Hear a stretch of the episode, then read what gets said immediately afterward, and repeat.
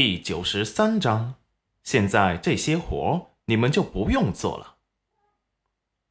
就在这时，戚云染突然说道：“那你们怎么想我这么久才来看我呢？”这些人表演的还真是声泪俱下。要不是他知道他们是什么样的人，说不定他就相信了他们的说辞。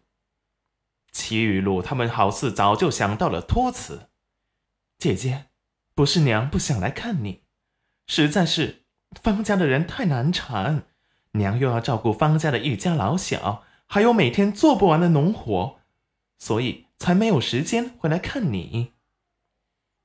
你的意思是，现在这些活？”你们都不用做了。齐云染丝毫没有留给他们脸面。原主的记忆中是拦着娘不让她再嫁。他说他可以去镇上做工养活妹妹和娘，却被杭秀秀大骂说她不听话，跟母亲犟嘴。从小就没有安好心。她一个弱女子带着两个孩子怎么生活？不让她改嫁就是忤逆她。不听话，没有他的小女儿贴心懂事，最后还罚她晚上不许吃饭。小小的她很倔强，两天不吃饭，希望可以让母亲改变主意，却不知他的举动早就把韩秀秀惹怒了，认为是戚云染在挡他享受荣华富贵的路。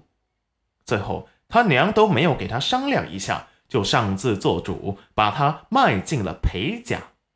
等戚云染从厄晕醒来后，就已经在裴家了。然后裴母就告诉他一个令他觉得是晴天霹雳、天塌了的事情：他被他娘给卖了，卖给别人做童养媳。那时候他绝望的心如死灰，最后。还是想起了爹说过，在逆境中不是重生就是死亡，所以他不甘心就这么死了，安心的接受了命运的安排，至少还能活着。这一待战战兢兢的，就是两年，生怕自己有什么做的不好的，再次被裴家卖掉。三年前裴元君失踪，他才感觉到。真正的绝望，虽然被非人类对待，他还是想着裴元君那风光霁月对他伸手过温暖之手的人一定还活着。他也从来没有放弃过生的希望，一直等待裴元君的回来，直到被裴母赶出去，病痛加上饥饿，病死了。韩秀秀现在来这里卖惨，不过是想留下来。跟着去京城享受荣华富贵。她年轻时是漂亮，就是生了她和戚玉露，都还是风韵犹存。戚云染的父亲在时也待她极好，什么也舍不得让她做，所以她前十年过得很滋润。可是当父亲被一场病夺去了生命之后，他母亲以前被父亲宠着，什么也不会做。就是那时九岁的他就开始学做饭了。他娘总是抱着戚玉露，趾高气昂的指使他做这做那，还老是觉得他碍眼，从没有想过他也是个几岁的孩子，也是他的女儿。几年后，等到父亲留下的银钱挥霍完了。他这才慌了，赶着去找下家。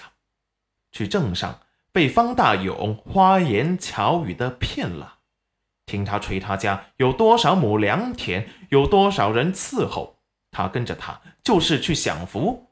他娘信以为真，他都告诉杭秀秀了，那人看起来不像好人。可是他娘那时鬼迷了心窍，认为戚云染见不得他好。一心只有他父亲，想让他给他父亲守节，不但打了他，还饿着他，不让他吃饭，让他自己好好反省一下。反省的结果是被饿晕，最后卖进了裴家。他娘嫁过去，才发现方大勇家除了年迈的老母亲和一个傻子儿子，什么也没有。他母亲还是村子里有名的刺头，经常私下里折辱他；儿子是个傻子，经常用石子扔他，砸得他痛死了。不但没有享受到荣华富贵，还有个脾气暴躁的丈夫和一个想要掌控她的婆婆，想跑又跑不掉。戚玉露长大了，他们又打起了她的主意。想要把她嫁给方家的傻儿子，杭秀秀觉得戚玉露是她以后的倚仗，这才带着她逃了出来。